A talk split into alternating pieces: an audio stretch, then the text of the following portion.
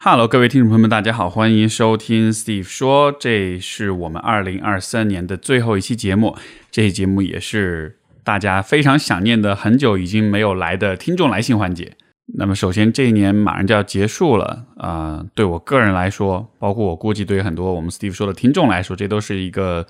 啊非常难忘的一年哈。啊，说实话。我觉得我还是非常非常感谢所有的听众们的，因为这一年里面如果没有大家的支持，可能我这一年会过得非常的辛苦，我非常的艰难。原因可能大家也都明白。呃，在这个过程中，我的一点点经验的分享就是，当我们在经历一个非常艰难、非常困难、非常低谷的阶段的时候，这个时候你应该想方设法的去获得所有你能够获得的帮助。可能不是所有人都能够。以你最理想的方式来帮助你，因为毕竟这个世界上真正了解你、有足够的时间、精力和意愿来帮助你，并且真的可以一直陪伴在你身边的人是极少数、极少数，甚至有，甚至说有的时候可能是没有这样的人。但是呢，这并不意味着这个世界对你就没有任何的善意了。所以说，有些时候你可能是只是需要别人给你一些浅浅的支持、帮助，一些特定的信息资源。那不管是什么。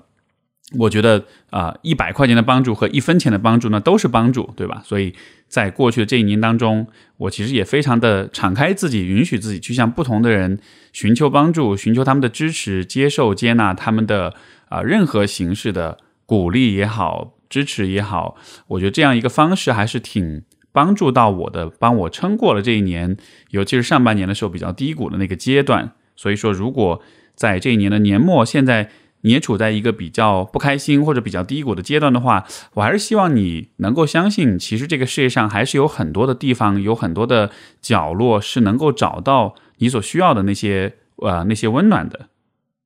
因为如果不这样去想的话，那么可能当我们在低落跟痛苦的时候，我们就很容易跟这个世界产生对立的情绪，会觉得没有人理解我，没有人看见我。当你越是这样想的时候，其实你传递出来的。给别人的感觉，也就是你越不需要别人，而可能别人也就越不敢去靠近你。所以，我觉得越是在这种脆弱跟需要的时刻，我越鼓励你试着敞开自己，试着更多的啊，让人们了解到你的需要、你的脆弱性。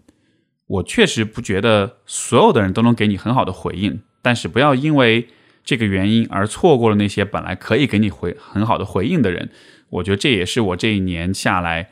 基本上是靠着这样一个信念吧，有一点逼迫着自己去求助、去表达脆弱，啊，撑过来了。到现在为止，我觉得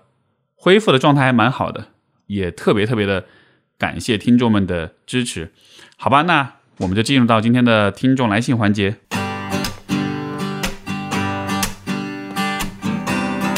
欢迎收听 Steve 说，和我一起拓展意识边界。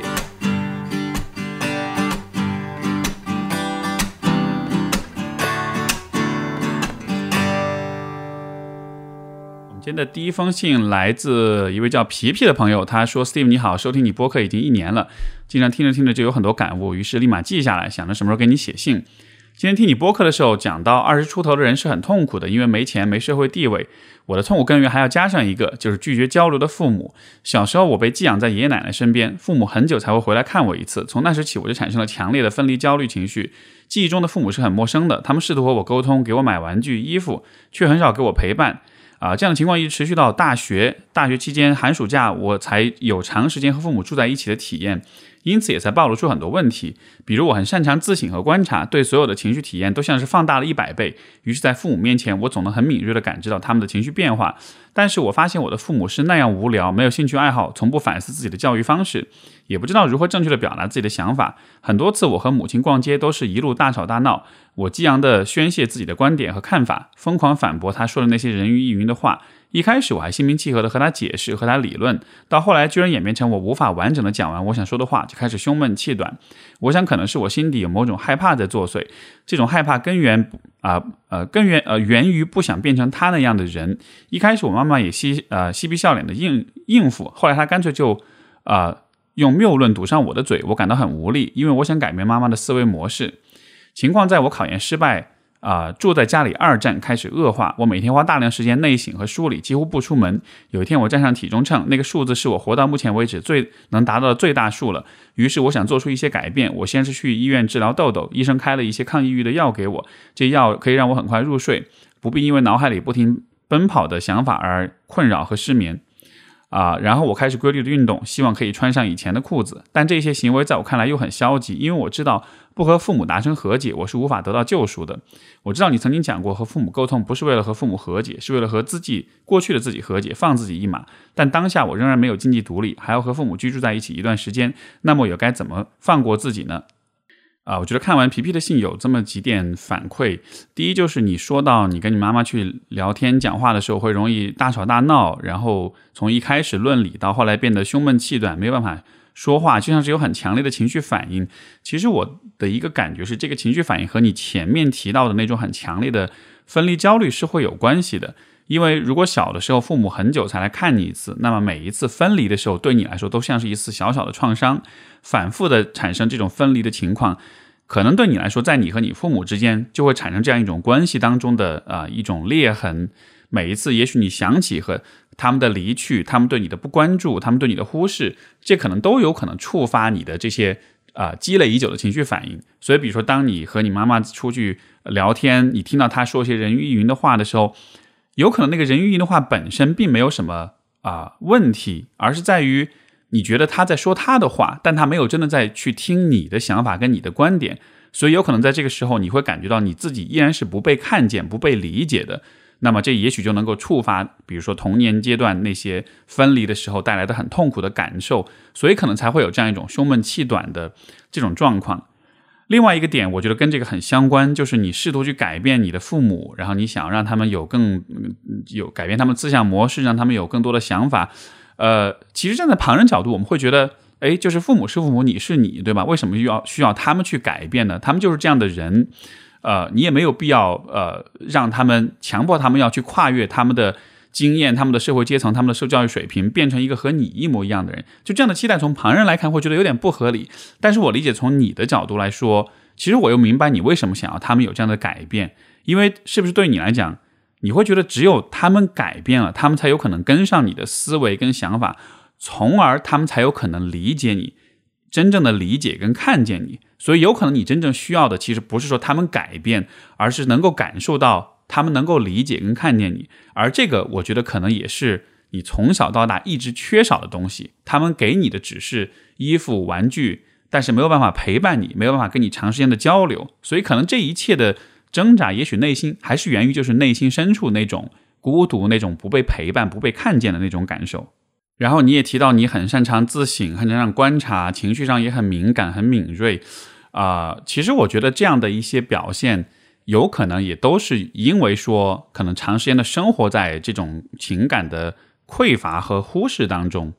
当我们不被别人看见的时候，我们就只能转而去向内自己去看见自己啊，这算是某种补偿吧。但是这样的问题也就是在于你自己是没有办法很好的照顾到自己的情绪的，因为医者难自医，对吧？理发师不能剃自己的头发。同样的，如果你有了情绪的话，其实我们还是需要。来自他人的看见、跟理解、跟回应，这样子才能真正意义上的安抚到我们。你完全靠你自己的这种内省的话，呃，这可能也是长时间生活在孤独当中的一种结果哈。但是这其实并不能真的很好的安抚到你。所以我觉得，在你的需要和你父母的这种局限性之间，也许可以找到一种平衡的点，就是我们可能没办法期待父母变得非常的有趣，非常的。呃，能够反思自己的教育方式，能够很好的表达自己的想法，因为那就是他们这一代人他们的经历决定了他有一个上限在那儿。但那我觉得你能够做的事情，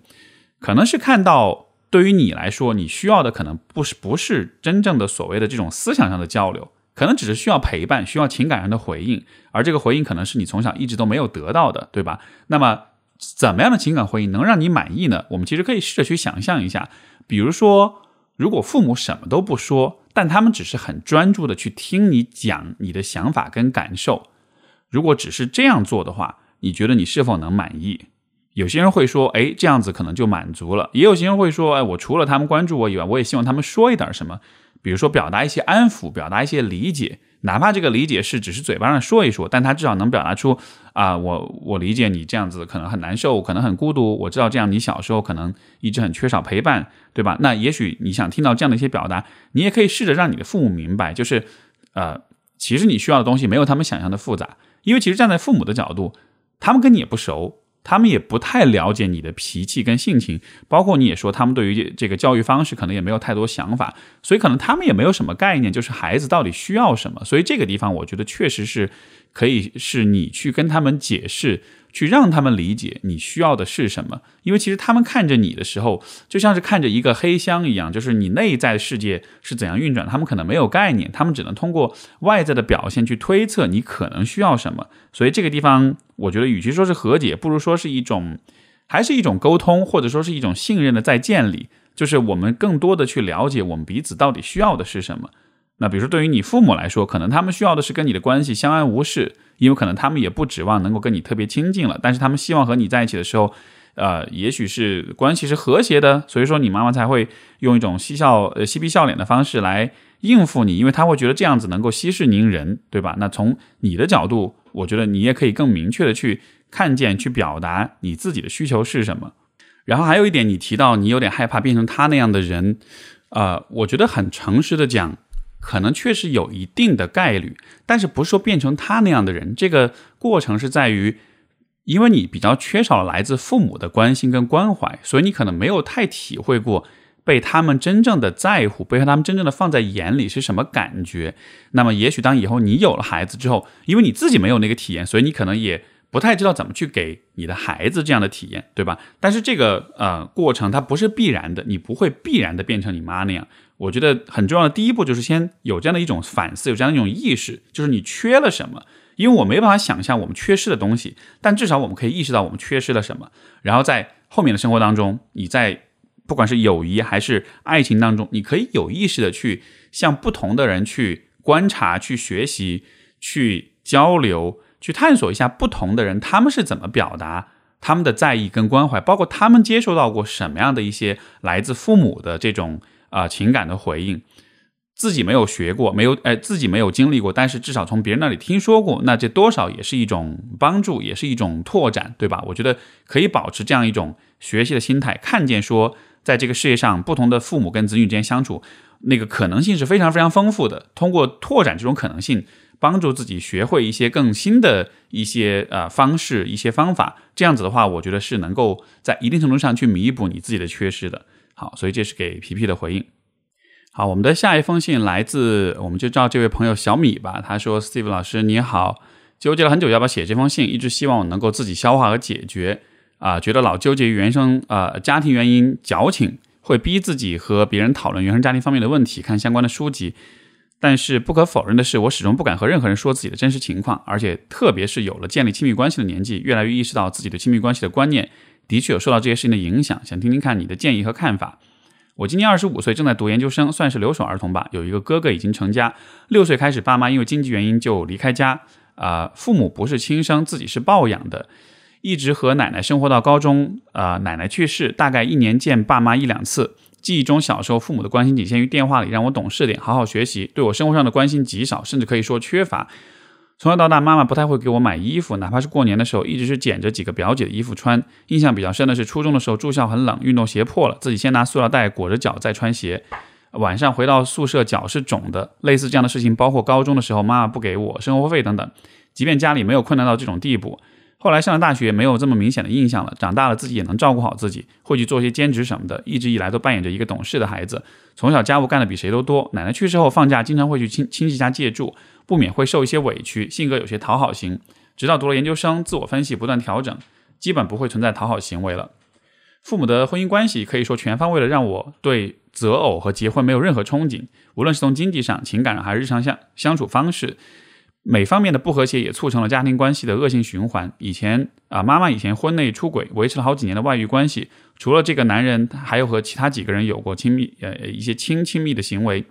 现在想想，小时候妈妈在外遇的一个房间，啊，妈妈和外遇在一个房间发生关系，把我赶到隔壁写暑假作业，我能听得一清二楚，也说不出是个什么感受，反正觉得挺可笑的。我很小的时候就知道这些事情但是没有人没有和任何人说，说出来只会让自己处境更加艰难。平时和父母微信联系很少，一般就是一两个月问候一下。父母只会在电话里好呃让好好学习，出人头地，不要辜负他们之类的话。也羡慕别人和父母相亲相爱，但是真的发自内心的想不起来发信息啊。都说难过的时候会想起家，我只想一个人待着，也真的没有什么话说。别的同学一说放假都兴高采烈，而我无比喜欢学校。放假是我最愁的时候，放假意味着又要去亲戚家，我不想和父母待在一起啊。直到今年过年。年后，妈妈想回家和我待几天，我才发现我没有办法，啊，我和她没有办法共同生活到这么严重的地步。宁愿在亲戚家借住，也不想回家回家和她一起住。和妈妈在一起，她会一直说自己怎么怎么辛苦，家里怎么的生活怎么怎么不如意，自己为了孩子没有离婚，为这个家付出有多么的辛苦等等，真的一句也不想听。回家吃了顿饭，找借口就走了，也没有和她住几天。马上毕业了，找工作，坚决留在外省，很大一部分原因就是想远离家庭，我必须有自己独立的生活。我希望家庭是给予我力量和温柔的地方，父母也不容易。上述列举的事情完全是出于我自我的角度，是我在成长经历中比较印象深刻、比较在意的事情。父母还是爱我的啊，和是不是亲生无关。他们的确我付出很多。父母都是高中毕业，没有受过什么良好的教育，更不懂得什么教育方法。迫于经济压力也是原因之一。双方不经意的忽略和对彼此的期望都有吧，内心不断拉扯，想远离，但又不想。啊，以后日子还长，不能总这么不正常，也不知道该怎么做。曾经也和他们谈过，结果是各自都有自己的道理和不服气。我还是应该做回懂事的孩子，自己自强自立，改变别人很无力，只想自己快点工作，脱离这个家。关于啊，自己谈恋爱不敢和别人深入交流，内心无比自卑。都说谈恋爱找不到原啊，不找原生家庭不幸福的，应该没有人会接受我，接受我的家庭啊，接受我因为以往的经历形成的极端自我。啊，自己在关系中不太会提供或者说付出超过我意愿的东西，也许别人能够付出的，在我这儿越呃是越界，自己呃自由自在生活最重要，这可能是对于呃借宿等原原因独立空间时间缺乏的弥补吧。对婚姻和生育更是有点恐惧，试着和异性接触，心态只是玩玩，最后都不了了之。有亲密关系的需求，但是不知道怎么开始，想改变又很无力，保持距离，维持现状也许更好吗？不知道您是否能看到我的来信？如果能看到，感谢您的时间，期待您的建议。啊，再不单呃看不到就当个树洞吧，说出来内心也比以前轻松一些。我看完这个小米的这封信之后，其实有一个最大的感悟，或者说一个反应，就是我觉得我们对于家庭这件事情的这样一个故事，这样一个脚本，还是非常的追求的。哪怕是不是自己的亲生父母，哪怕从小到大经历了这么多的呃这种关系中的问题、挫折。忽视啊各个方面的问题，对吧？你看，嗯，听听这个小米的讲述，我觉得有很多事情，其实我在想，如果是我的话，经历了之后，应该会蛮，应该会留下蛮多的阴影或者创伤的。但是即便如此，其实最终啊，你看，其实你还是在把那个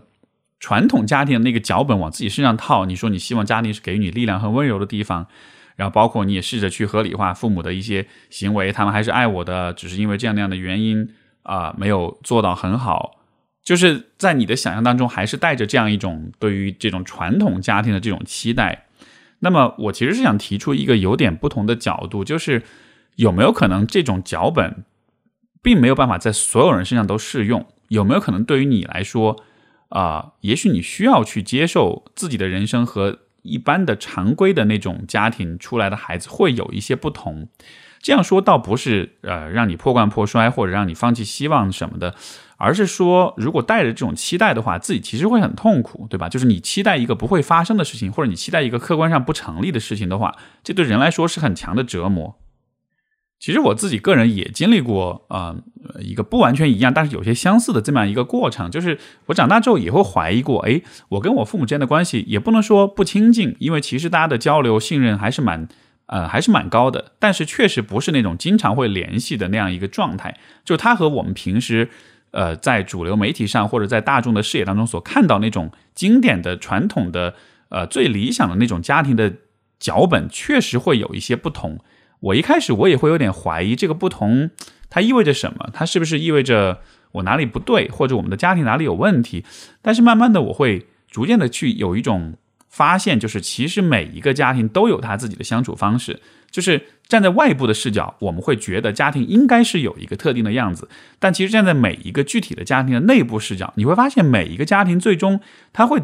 在不同的几个成成员之间，他们会慢慢的摸索出一种对他们自己来说最舒服的一种相处方式。在这种方式当中，每一个人都能做自己，每个人都能感到相对的平衡。所以，有没有可能对于你来说，也是逐渐的需要做这样一件事情？因为现在你的啊，不管是呃，之前的讨好也好，还是委屈也好，还是啊不开心，包括对于父母的这些抱怨，或者是这种不服气，所有这些情绪，我理解它其实都是建立在一个啊呃这么一个假设之上，就是我的家庭不应该是这样的，我希望我的家庭是另外的一个样子的。这种期待，这种渴望，我觉得会给你带来压力，也会给你的家人带来压力，也会给你们的相处带来很多的压力，要去改变，要去换一个方式，要去变成自己不是的那个样子，但是。也许在这种情况之下，怎么说呢？认命或者说接受这样的一个现状，并且去基于这个现状去探索一种让大家都舒适的相处方式，这可能是一个更现实的一种一种道路吧。因为如果不这样去想，那么有可能发生的事情，比如说你讲到你妈，她总是会抱怨啊，自己很不容易，呃，这个很辛苦啊什么的。其实很多母亲在家里面都会有这样的一种表达，那她的这种表达背后，其实也是带着她的一种期待。就是如果我跟孩子足够多的表达我的不容易，孩子就会变成一个更加体贴我、更加顺从我、更加为我去付出的这样一个人，对吧？所以你就看到，其实你妈也带着一种期待，她也希望你变成一个打引号的特别孝顺的这样一个孩子，能够去满足她的期待。但是我觉得可能。我们需要还是，呃，就是基于现状，我们可还是需要去放过彼此。就是我没有办法变成你理想的孩子，你也没有办法变变成我理想的母亲。那我们就都以这样一种不理想的关系，以这样一种非亲生的这种感情不算呃近，也没有特别非常远的这样一个状态来去相处。呃，这样子我感觉至少自己心里面会更舒服一些。还有，我觉得特别重要一点，也是跟上一封信，嗯呃有也有提到这样一个观点，就是。如果我们在自己的原生家庭当中经历了很多事情，它会占据我们太多的情感上的那种资源和那种注意力，我们会只看到我们在这一个家庭里经历了些什么，我们对其他的家庭可能会缺少了解，包括可能会缺少好奇，对吧？因为我们太多的看到自己的痛苦了，我没有兴趣去看别的家庭。但实际上，就像我前面讲的，每一个家庭都是非常非常不一样的。我们对于不同的家庭这种独特性、这种多样性的了解。我觉得是可以在一定程度上去疗愈我们自己的。这个疗愈不是说就让你觉得啊你很好，或者是一切问题都解决了，而是让你看见说这事儿本身就挺难，这事儿本身就很复杂，所以没有人能够做的特别特别的好。这样的话有助于你去降低你的期待，有助于你更好的去啊接受你的现状。包括你所提到的，就是在亲密关系当中会有这样的一些困难跟障碍。其实你看，你为什么会有不信任？为什么会有恐惧？都是因为你始终还是把注意力放在你父母的那个关系上，对吧？就在你的对于家庭、对于关系的这个呃经验样本里面，好像只有这么一个关系，只有这么一个参考。那你只看着这一个参考，当然就会觉得很不信任，或者是预期就会非常的负面、非常的悲观。但是这个时候，恰恰是一个我觉得需要有意识的去拓展你的啊样本，去看到更多不同的可能性的时候。比如之前我也在播客里面分享过我跟我的伴侣之间的一些啊，就是呃如何维系亲密关系的一些经验哈，这这个包括我们之前婚礼的时候也分享了我们的誓言。当时在分享的时候，我就发现很对很多朋友来说，他们有机会了解到这一我们的这个关系里会发生些什么，这也像是一种样本的一种拓展，一种增加。所以我是觉得，也许你也可以有意识的去。呃呃，多去寻觅这样的一些样本，有的时候可能是从一些文艺作品里面，也有的时候可能是从生活当中，可能从别人的一些讲述当中去多做一些观察，然后最终你其实可以在不同的样本里找到让你自己觉得最舒服或者最向往的啊一种一种版本，因为人都是会被啊被 inspire，就是我们看到一些我们理想的、我们羡慕的一些样子。一些脚本、一些故事的时候，我们会渴望变成那个样子，我们会渴望进入到那样一个故事当中。我觉得找到能够去呃影响你、能够启发你、能够让你向往的故事，这个可能是一个更好的帮助你去克服当下这些问题的一个一个状况。呃，你只是单纯靠着想要去改变现状、改变当下这种很无力、很无奈的现状的话，我觉得可能它带来的动力是不足的。所以，与其这样子挣扎，不如是想办法找到一个让你足够向往的一个方向吧。所以，这是我的一些反应。好，我们的下一封信来自 Will，他说：“老师你好，我经常听 Steve 说，感觉很有帮助，非常感恩您能看到这封信。近一个月以来，我一直生活在痛苦和迷茫当中，每天睡到凌晨四五点就自然醒，然后一直睡不着。事情是这样，我是一名男生，身高一六四，我一直因为自己身材矮小而自卑，走到外面都会和同性同性人比身高，遇到比我高的我就很自卑，因为自卑不喜欢出门。同时，我也是一名丈夫和爸爸。”我的老婆身高也矮，只有一五五。我的孩子一岁多，做儿童保健的时候，医生说身高不理想，而且经常会发烧感冒。有一天他感冒，晚上一直哭闹，艰难哄儿子睡了之后，我也睡了。但是没过多久，我突然惊醒，感觉生活很艰难，一下子产生了离离婚的念头。一个恐怖的想法冒出来：我应该离婚，去找一个身高更高、气质更好的人结婚，这样外面的人就瞧得起我们了。然后这个可怕的念头一直萦绕在我的心头，到现在都没有散去。我想，我是因为自卑、没有安全感，想通过找一个更优秀的伴侣来让外面的人瞧得起我。我和我的老婆在外面玩的时候，经常会觉得那些服务员对身高高的、气质好的人更热情、更尊敬，对我们身高矮的就很不友好。但是我老婆没有这种想法。之前我们去泰国玩，玩的时候碰到的都是身高高、气质好的情侣，我就很自卑，整个泰国之行心里都很难过。景点我也不想去，但我老婆她就不会在意这些，我就感觉我们这一对啊，在外面总会被别人比下去，就很不舒服。这个离婚的念头一冒出来，我就感觉特别可怕，很难过。我感觉我离开老婆，她会很难受。之前我们吵架，我提过离婚，然后她就躲在被子里哭，让我特别心疼，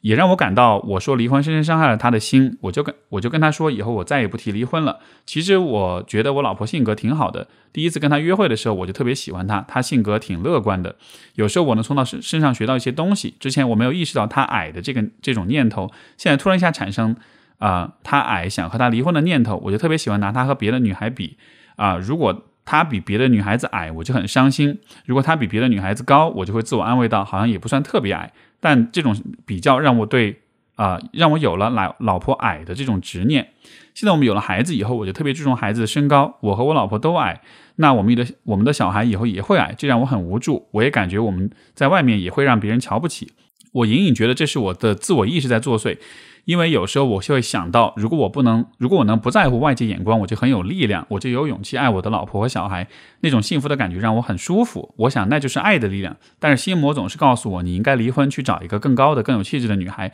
这样走在外面你就不会被别人瞧不起了。其实我也知道，我可能找不到更高、更有气质的女孩，但心魔总在说你应该去试一试，不试怎么知道呢？这种想法让我内心特别悲伤、特别恐惧。请问老师，我到底该怎么办？其实我。理解这个 Will 现在所经历的这样一个状况啊，是是很经典的一种投射。什么意思呢？就是你对自己的这种身高的在意，你的自卑的感觉所带来的痛苦，这种感觉让你很难承受。你现在其实是把你的这种痛苦投射到你的老婆身上了，就是你对自己的身高的执念，变成了对于你老婆的一种否定、怨恨啊，一种不满足。包括你说到那个心魔，他一直要。逼这个引诱着你，或者是说服你去找更高、更有气质的女孩，其实就是通过这样一种方式，为你自己内心的痛苦找一个出口，对吧？因为在你的这个心魔的，就在这种想象当中，你找到一个更高、更有气质的女孩，好像你就会好。所以像是以这样一种方式在替你找一个情绪的出口，去缓解你的痛苦。所以说，我觉得这个地方更有，也许有帮对你有帮助的一个思路，反而是好好的去看一看。自己因为身高矮这件事情感到的这个自卑，这个自卑是怎么产生的？那么，呃，比如说这个自卑，它在你从小长大的过程中，是不是有一些人很直白的伤害过你？因为这个事情嘲笑过你，或者你曾经因为这个事情受到过霸凌？如果有的话，那么这些经历所留下来的创伤，可能也会让今天的你一想到自卑，就会被触发那样的一些很痛苦的情绪，会放大当下的你对于身高这件事情的那种自卑感。然后，因为你也提到啊，就是希望别人能瞧得起你，所以这似乎也跟自我价值感会有关系。那么，呃，有可能存在的一个一个维度，就是说，就算你身高不不矮，就算比如说你是一七四，甚至可能是一八四，但是你也有可能在其他的维度上感觉到自我价值是缺失的。所以说，这个地方身高就只是成了一个其中的维度，或者说你给这个维度赋予了很多的意义，因为它确实是一个在视觉上最显眼的问题，对吧？就你身高不是很高，嗯，而且说实话，男生一六四的话确实不高，但是我觉得也不算矮到那种，就是怎么说呢？太太过分的那种情况吧。所以在这个情况之下，我也在想，会不会这背后其实更深的问题不是。不是由就根源可能不是身高，而是自我价值感的问题。那一个人怎么认可自己的价值，怎么认为自己是一个有用的、有价值的、值得别人喜欢的人，这个维度就很多了，对吧？你的外形、你的身高、你的颜值，这些可能都是其中的一部分。但是一个人的自我价值感绝不仅仅是来自于这个部分，它可能来自很多你跟他人的关系、你的工作、你的社会地位、你的物质条件啊、你的智慧、你的爱好，呃，那些让你有意义感的东西。那些让你有价值感的东西，你是否被别人需要？你是否和他人有紧密的连接？你是否在做一些有趣的、创造性的事情？就是可以有很多很多的方式让你带来自我价值感。那我觉得现在你的问题有可能就是你把所有的赌注全部都压在了身高上面。你觉得你的自卑感只和身高有关系，但是其实自卑感永远都是一个多维度的一个概念。你。就算现在发生一个奇迹，你突然一下奇迹般的长高二十公分，我觉得你的自卑感不一定真的就会消失，就会消失。所以，也许你需要做的是好好看一看你的自卑感，看一看它的来源有哪些，或者说你在哪些其他的维度上也是缺少自我价值感的，然后做一些事情，在那些方面去从侧面去提高你的自我价值感。当你的整体自我价值感提升了之后，你这个身高这个方面带给你的自卑感其实也会减少。也会变得没有那么的难以承受。然后还有第三点就是，我我理解，当你看着那些比如说身高高，然后气质好的人的时候，你就觉得你会想象啊，他们那样子一定是很好的。这个其实是我们在凝视、审视他人的时候都会产生的一种幻觉，就是我们觉得我们如果变成别人那样，我们就会好。但是这个逻辑其实很有趣，它其实就跟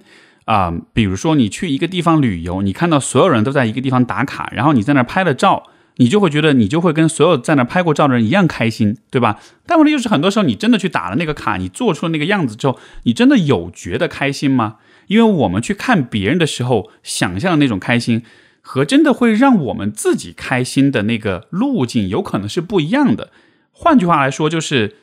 你去通过别人模，呃，你你去通过模仿别人来让自己开心，最终有可能不一定能达到你自己认为的那个开心。比如对你老婆来说，你看她其实并不需要去想象或者模仿别人的身高或者外形的问题，她能找到她自己的开心，她能找到她自己的乐观跟自信，对吧？这其实是一种我觉得非常值得你去呃效仿的一种方式，就是到底什么是让你这个人能够感到自信的？你现在觉得你在意身高，其实不是因为你这个人本身。会因为身高的高矮而感到自信或自卑，而是因为你看了别人，你想象你变成别人的样子，所以它依然是一种对外界的模仿。所以我是觉得，嗯，如果你一直呃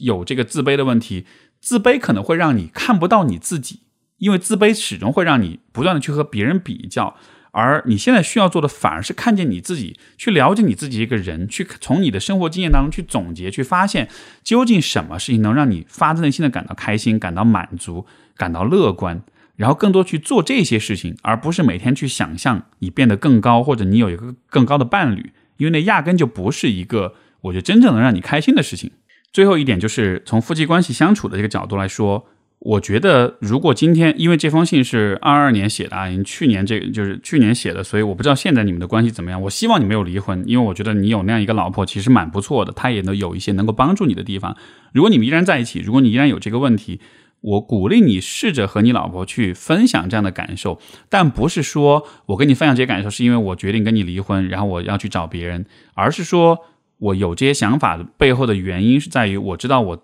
可能很痛苦，我在这个方面很挣扎，所以我其实能够希望获得一些你的鼓励跟支持。我希望你能，啊，我希望我自己不是唯一的需要独自孤独的去承受这些情情绪。我希望你作为我身边那个最信任的人，我能让你看，你能看见我的这个部分，从而我就知道我不是自己一个人在受苦了。因为有些痛苦别人不一定能完全的理解或者共情，但他至少可以帮你分担一部分。我觉得这个是可以有的。以及在这个问题上，我们前面讲到关于你的自我价值感的问题，怎么样能够自己发自内心的感到开心？你也可以让你的老婆帮你一起去探索、去发现，对吧？因为她对你肯定会很了解，她也许更能够比你清楚的知道什么事情能让你发自内心的开心，发发自内心感到自信，从而这也是一个我觉得她能够教给你的东西。所以这就是对 Will 的一些回应吧。那个希望这个这些回复还来得及哈，也希望这些回复能帮助你达到一个更好的心理状态。好，我们下一封信来自一位叫巴巴的朋友，他说：“Steve 你好，一直都有听你的节目啊，无论在自我成长还是亲密关系问题上，都给我很多的帮助，真的非常感谢啊！再次有些亲密关系问题实在没法解决啊，希望向您求助啊。问题是，其实我们我们的关系中的问题应该是很常见的，就是认为对方冷淡，没有感受到对方的喜爱和重视的问题。”背景是我和伴侣目前在一起八个月，是异地加姐弟恋。我二七，他二二。我目前在不同的城市，都在准备作品集，准备出国。但是他还有毕业设计要忙。他之前有谈恋爱，但是他前对象也比较忙，可能没有这样的问题。现状是，目前我们日常的沟通就是早晚安，加上每天大概四十分钟的聊天。在白天基本上他做他自己的事情，要是他因为什么事情想到我的话，会找我聊上两句。但这种情况很少。我认为他是一个很独立的人，在生活中如果没有意思的事情，他也不会联系我。他也说了，平时没有特别事情的时候，他也不会想起我。可能是学业太忙了吧。我经常分享一些我认为是开心的事情，能够表达爱意的话，或者我认为啊对他会有帮助的事情之后，他都没什么反应，回复也是冷冰冰的三五句话就结束。慢慢的，我也开始把自己收起来，不再分享。两个人好像没有连接，只有晚上打电话的时候有较多的沟通。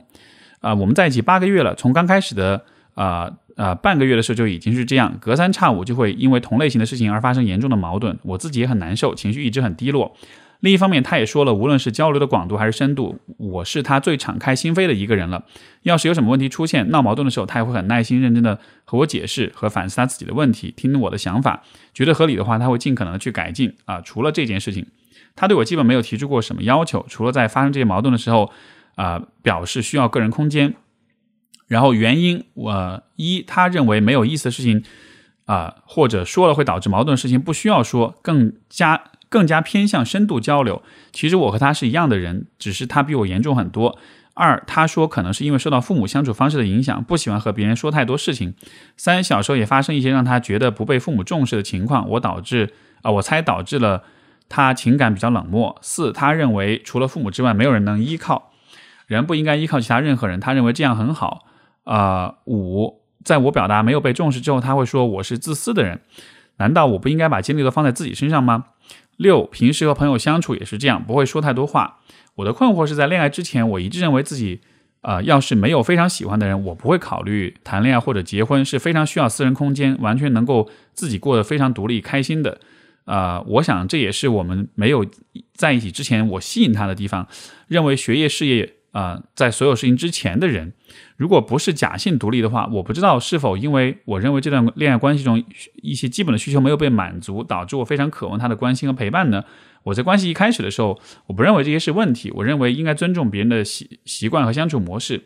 两个人当然需要专注自己以及私人空间，但是逐渐的，我在他的行为中越来越没有感受到被喜欢或者被重视，或者说他过于独立，让我觉得非常难受。我甚至在。认为自己在唱独角戏。我之前试过用软和硬的方法解决这个问题，很多次表达和他表达我的需求想法，我希望他多联系我，放些心思在我身上。他表达上面第三点提到的内容，我也尝试过啊，不去关注和尽量多专注于自己的学业，但这些都这些都是啊不治本的方法。问题都在积累不满之后爆发，周而复始。我现在很难轻松的面对他，以及长期以来的矛盾也非常影响自己的生活。在目前，我认为。啊，他认为他不需要改变，所以现在我想法是只有冷处理了，关闭自己的感受和需求，直到真正的不需要。但是我知道这样导向会，啊，这样的导向的会是情感麻木和分手，这也不是我，这非常不是我想要的结果。我不知道这个问题本身是否是个伪命题呢？是我的思考太非黑即白了？是我自私不够包容？是他太理智，我太感性吗？我一方面觉得自己不应该抓着一个矛盾不放，一方面觉得很难受，自我拉扯，所以想问 Steve，你怎么看待这个问题？我觉得看完这个巴巴的信哈，首先这是二二年五月二号写的，我估计现在你已经分手了。然后，但是 我也觉得，我估计你分手之后，可能对很多事情会干的看得更清晰一些，以及现在也许你你自己已经找到上面这些问题的答案了。因为我觉得，之所以会有这样一些困惑的存在，最主要原因不是说你需要一些答案，而是在而是在于就是人在。不被爱，在这种匮乏、缺失、不安全的情况之下，就会有很多很多的情绪。这些情绪会让我们产生很多的困惑，产生很多的疑问，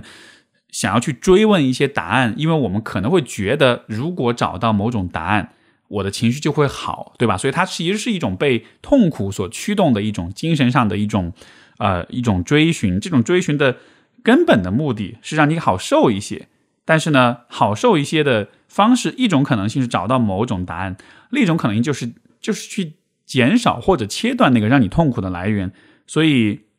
我才会觉得说，如果这关系结束了的话，其实你的上面的很多的困扰、很多的疑问，可能也会不复存在。然后第二点，我的反应是因为你也讲，就是显然你也和他有很多的沟通，包括对他的原生家庭的了解，对吧？你也提了很多他为什么是这样的，可能是呃他偏向深度交流，受到父母的影响，然后自己的被忽视，然后就有很多了。然后我我看到你的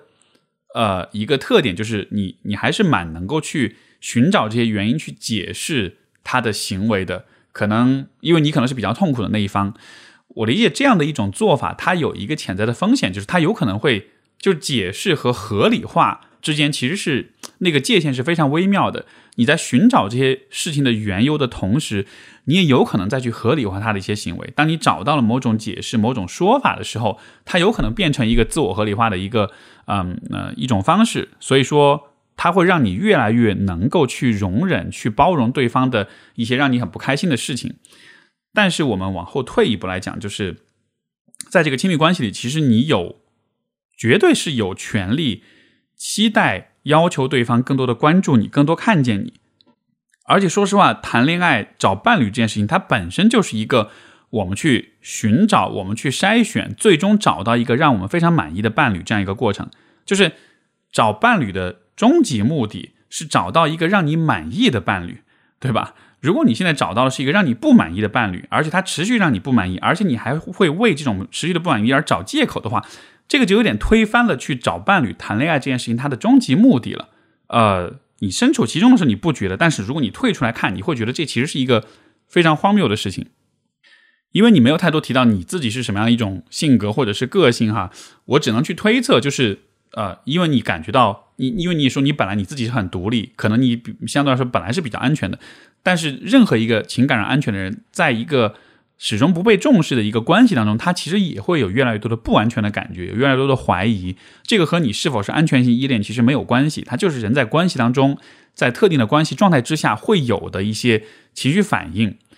这些情绪反应如果能被你的伴侣很好的回应，如果你表达出来的不安、跟不满、跟抱怨、跟愤怒，对方能看见，如果他把这些感受放在眼里，他觉得他重要。那么他就会看见，他就会做出一些回应，改变自己也好，或者至少给你一些安抚也好，对吧？那这样的话就是一个相对可以维系的良性的关系。但如果是你的表达、你的需求一直是没有太被他放在眼里的，因为你看他也一直在说，呃，更只只只能依赖父母，不相信能依赖别人，包括什么，呃，不太想要去，呃呃关注你说他是自私的人，包括他觉得他的父母的相处影响他对亲密关系比较冷漠什么的。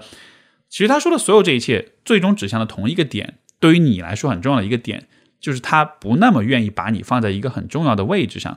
这一点，我觉得在亲密关系里，包括因为你是女性啊，你面对一个男性的时候，我觉得是一个非常要命的点。因为其实有很多男性本来他的问题就在于他不会把恋爱或者是伴侣放在一个特别重要的位置上。这个我觉得跟我们国家的。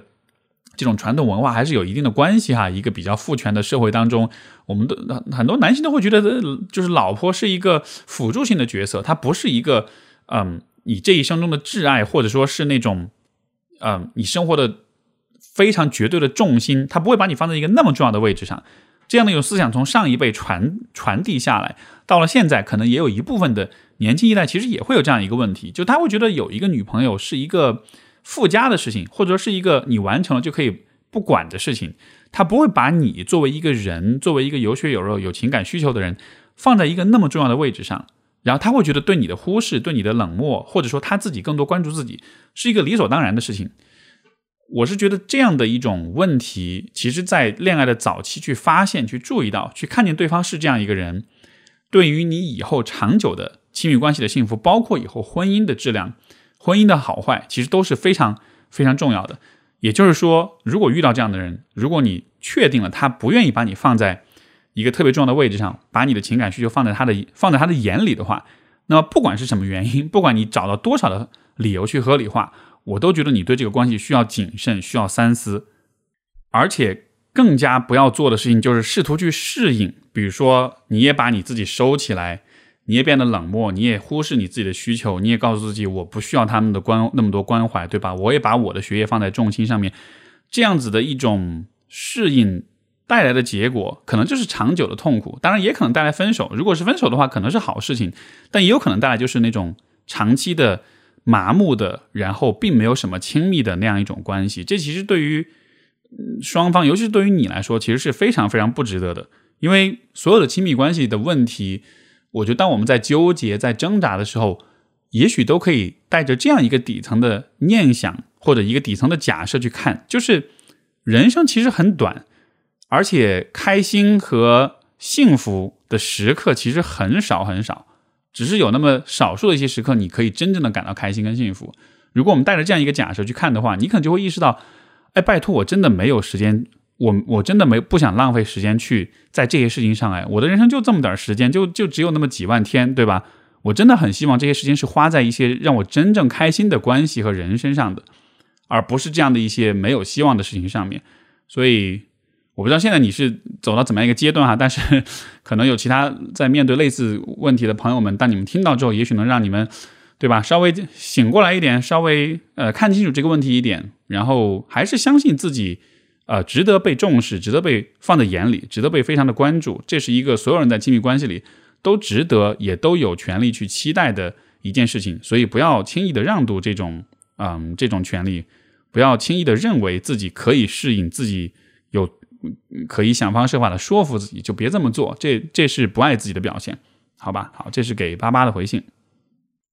好，我们的下一封信来自 Stephanie，她说：“Steve 老师，展信家和您的大部分听众不同，我是一名高二的学生，哦，比较年轻哈，呃，所以我的想法和表述可能显得幼稚，请不要介意啊。不过我认为我对于人生的迷茫和大家还是很有共性的，我内心渴望充满探索的、有激情的生活。”探索是我很喜欢的一件事，但是我从开始意识到学习成绩是一件很重要的事情之后，我的学习和生活开始失衡，过于看重成绩。虽然后面调整过来，但是好像已经没有勇气再去做和学习无关的事情。我开始习惯这样的生活，啊，保持优良的成绩，在个人发展和人际交往方面努努力，少做多余的事情，啊，比如参加课外的比赛，影响到了课内的学习，啊，因为课内的学习真的很紧。然后把课内搞好之后，上个好大学，找个好工作，过差不多的小资生活，在生活中做点有趣的事情，让日日子有意思点。但是我渴望这样的生活，去参加感兴趣的社团和比赛，去尝试新鲜的事物，去广泛交友，去谈，去交流交谈。我想出国留学，想环游世界，想要做点冒险的事，想为世界做点事。虽然这样的生活是我想要的，但社会环境不允许。我要承担家庭的责任，不能任性的抛开。啊，未来想怎么办就怎么办。我也想要承担社会的压力、应试的压力。呃，我也要承担社会的压力、应试的压力。而且我内心的懦弱也根深蒂固。我开始习惯，开始喜欢这样的舒适的生活，并对不确定性渐生恐惧。当我沿着这条舒适的人生路走下去，我死的时候会安宁，但绝是，但绝不会是毫无遗憾的。所以我感到迷茫，不知道该怎么做。而且，就算我下决心要改变，我又该朝哪里努力呢？呃，还是我应该好好的应试，等到大学再努力走出舒适圈？这个，嗯，这封信看完之后，确实觉得我笑是因为我觉得很可爱哈，就是确实看得出来是一个比较年轻的朋友，所以说，嗯，看问题的方式、表达的方式，我觉得都充满着那种呃年轻人、小朋友特有的一种，我也说不出来一种什么样的那种特点吧，反正就是还蛮可爱的。我觉得有一件事情可能是在你这个年纪暂时还看不到的。嗯，就是其实这个世界非常的多元跟复杂，因为我们在上学的时候，我们会有一种幻觉，觉得这个世界很简单，对吧？因为学生的世界确实很简单，就是成绩，除了成绩以外，别的事情你可以不考虑啊，而且也没有那么多事情需要考虑，无非就是包括你说的去参加社团，呃，跟不同的人去交流，参加各种比赛，虽然这好像已经显得相对来说是一些课外的、相对比较丰富的业余生活。但相对于整个世界来说，它依然是非常非常非常简单的。所以说，今天的你面对的那个世界很简单，那么你就会总是有一种感觉：我要做取舍，我是要做 A 还是 B？我是要去关注成绩还是关注课外活动？但是，当你真正走走入到这个大千世界当中，当你意识到这个世界的复杂性了之后，你其实会发现，所有的这些复杂性，所有这些选项是无穷无尽的。在这样一个情况之下，你其实没有办法很单一的去判断到底哪一件事情是真正值得专注、值得关注的。就是说，在一个简单的环境之下，我们比较容易去做价值判断，对吧？像你现在说的，我现在是要看重成绩，然后课外活动少一点，好像这个价值判断很容易就啊去做出。但是在一个非常复杂的世界当中，有很多的选项可以去做的时候，比如说以后你毕业之后你要去找工作，或者你要考虑以后的人生道路，你要选择怎么样的生活方式，这种时候可就不是一两个事情间的选择了，而是你会看到很多的可能性，而且你。你越是愿意去发现各种可能性，你就越会发现这个世界上其实有很多不同的道路可以选择。而这个时候其实是没有办法很容易的、很简单的找到某种很明确的价值判断的。所以，当你说到这个，我是应该呃在活在舒适圈里，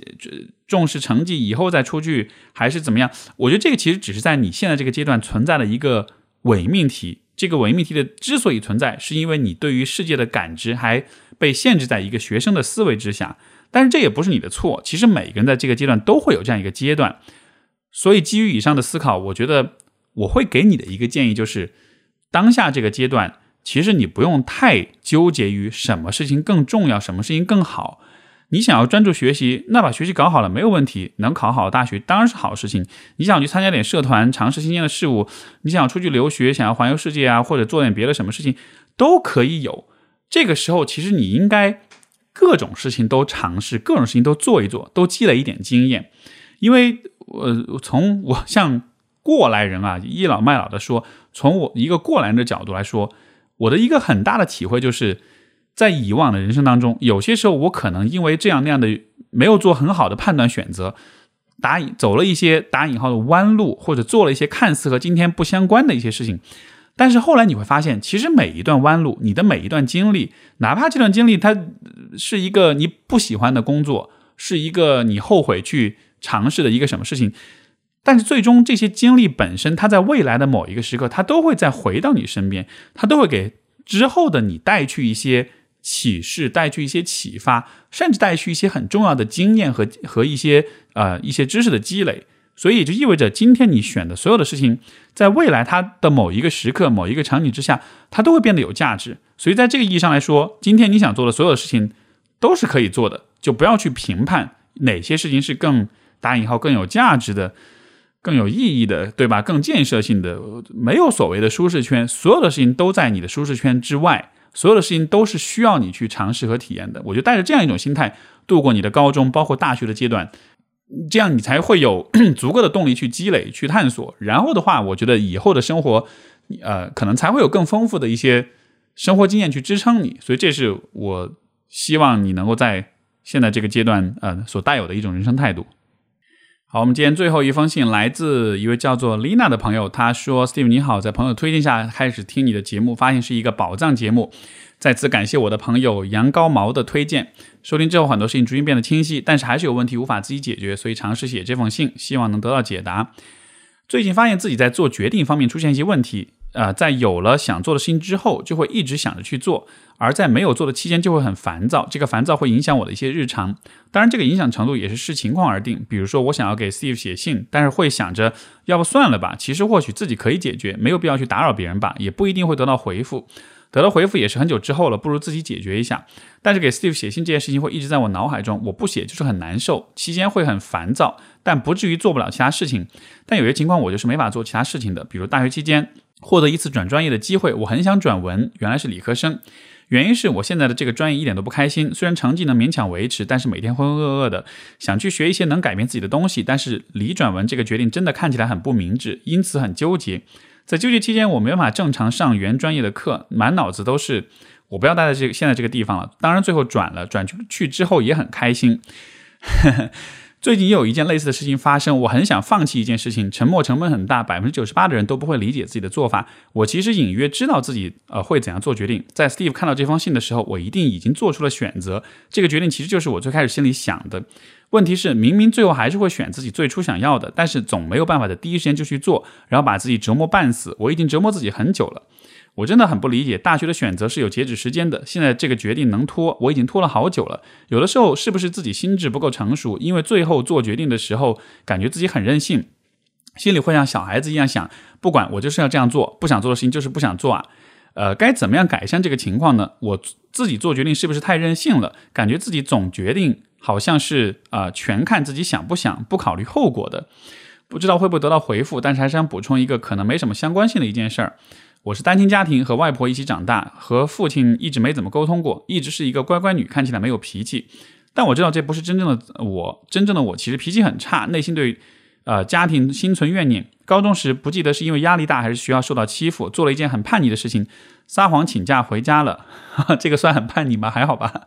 嗯，回到家里，家人问我为什么回家了，我就说想回家歇一歇。后来不记得呃事情是怎样发生的。我第一次对家里发脾气，说呃说出来能怎样？你们能帮我解决吗？不记得他们的反应了，但是应该没有什么反馈。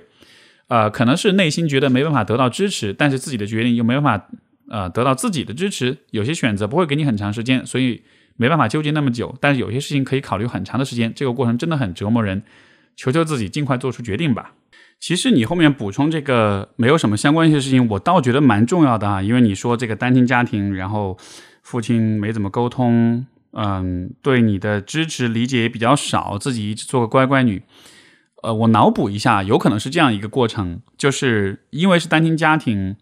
所以，可能你从很小的时候就看到了这个家庭的不完整性，以及大人们因为这样一个状况而可能自己承受着一些压力。在这个情况之下，其实孩子总是会试图去分担大人的压力，会变成乖乖女，会试图让大人好受一些。很多单亲家庭的孩子其实都有这样一个问题，就是他们会觉得，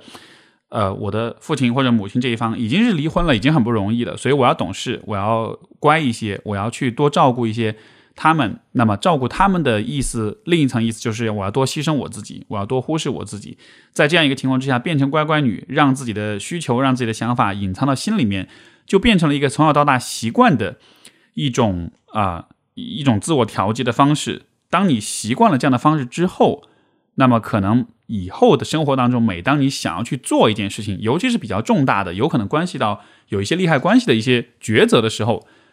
那一个乖乖女的部分就会再出来，她就会像是在小时候那样去警告你，这个时候你最好不要做什么太过分的选择，不然的话你会给家里人惹麻烦，而惹麻烦是一件不对的事情。就我之所以前面你说，嗯，那个你撒谎请假回家，我会笑一下，我觉得这很叛逆吗？就我觉得从这样一个小细节当中也可以看出来，你对于给别人惹麻烦，你对于去做坏事儿、做打引号做坏事儿的这个。行为，你那个边界其实是非常非常的紧缩的，对吧？你会觉得哦，撒谎回家这件事情都很叛逆，所以我可想而知，在你小时候的生活当中，你是有多么的不敢去给家里人添麻烦，而由此我也很难想象，作为一个有正常的生理、心理、情感、社会需求的一个人类，你在你经历了多少的忽视跟自我忽视？那你想在这样一个。环境之下长大的话，对于那些本来就需要很大勇气去坚持的那些选择，可能确实就容易比较纠结、比较拖延。但是我觉得很积极的一面是，你心里面那个想要的部分，它其实还蛮坚定的。因为在这个情况之下，也有很多人他们会真的放弃自己的需求，他们会真的到最后选择那些他们不想要选择的东西。对于你来说，你会经历一个漫长的折磨，但是至少在这个折磨的终点，你最终还是会选你自己的那个部分。我觉得很幸运，你有这样的一种啊人格的部分存在，它最终能够把你推向你自己想要那个方向，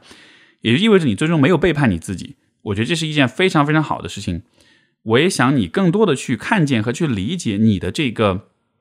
啊坚持自己的这个部分，这个打引号很任性的这个部分啊，我觉得不要把这个部分。贴上一个任性的这样一个道德评判的标签，因为你需要明白，其实每一个人内心都有一些根据他的性情，根据他与生俱来的各方面的因素所所塑造的、所嗯汇聚成的这样一个自我，他有他自己的向往，有他自己的渴望，有他自己的需求。这个部分会像是一种内在智慧一样，他会在人生的所有的大的、小的。复杂的、简单的选择当中，去给你引导，去让你知道你想要往哪个方向去走，而这个部分应该得到我们的尊重、跟珍惜、跟信任。现在的问题就在于，你对这个部分不信任，你觉得他很任性啊，你对他的虽然最终你会听从于他，因为他的力量可能真的很强，但是你对他的那个态度是不那么信任、不那么认可的，所以你跟他之间的关系其实会比较矛盾。你也会花很多时间试图去说服他，试图让他闭嘴。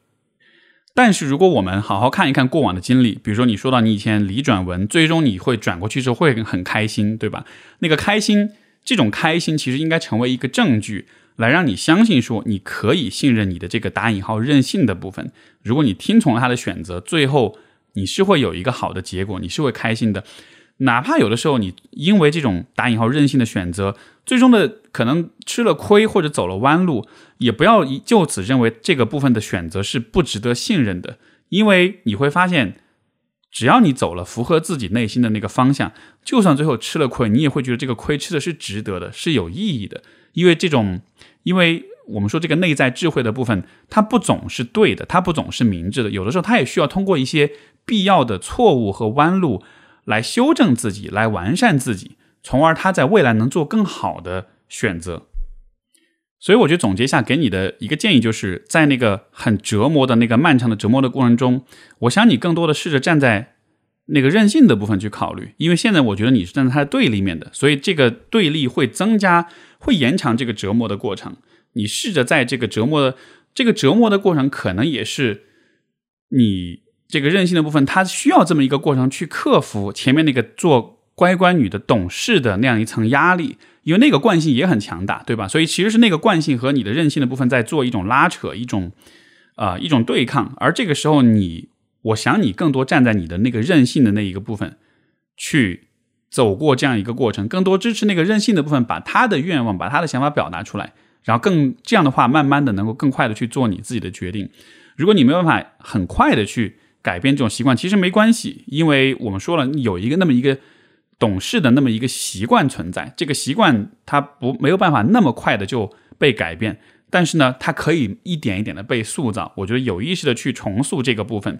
去支持你的那个任性的部分，更多的生长，更多的给他赋权，给他机会去尝试做抉择，并且为他的抉择负责。到了最后，他会变得更加的成熟，他会变得更加的呃值得信赖。那这样的情况下，你的抉择过程可能也就不会那么的困难了。我觉得最后这封信也很有趣，因为我想大家在新的一年里可能也会做很多自己的选择，对吧？人们都喜欢在年关的时候把这个呃象征意义上的这个。终结和新的开始，作为像是某种，呃，做抉择的某种借口吧，或者是某种契机。我觉得，如果你也面临着这样的一种契机，有一些你想要选择，但是一直不敢选择的事情的话，不管这个事儿是什么，不管它的背景是什么，我都会给你一个建议，就是 go for it，就是试试看，试了再说。然后，如果试完之后你会发现你真的开心，哪怕最后走了弯路也开心的话。我觉得这都是非常好的学习经验，都是非常好的体验，好吧？那最后也借着这封信，借着这个话题，我也祝大家在新的一年里面能够顺顺利利，能够有勇气做你自己啊，获得你喜欢的生活，遇见你喜欢的人，能够平安健康，好吧？那这样子我们就告别二零二三这一年的 Steve 说就到这里了，我们明年见，拜拜。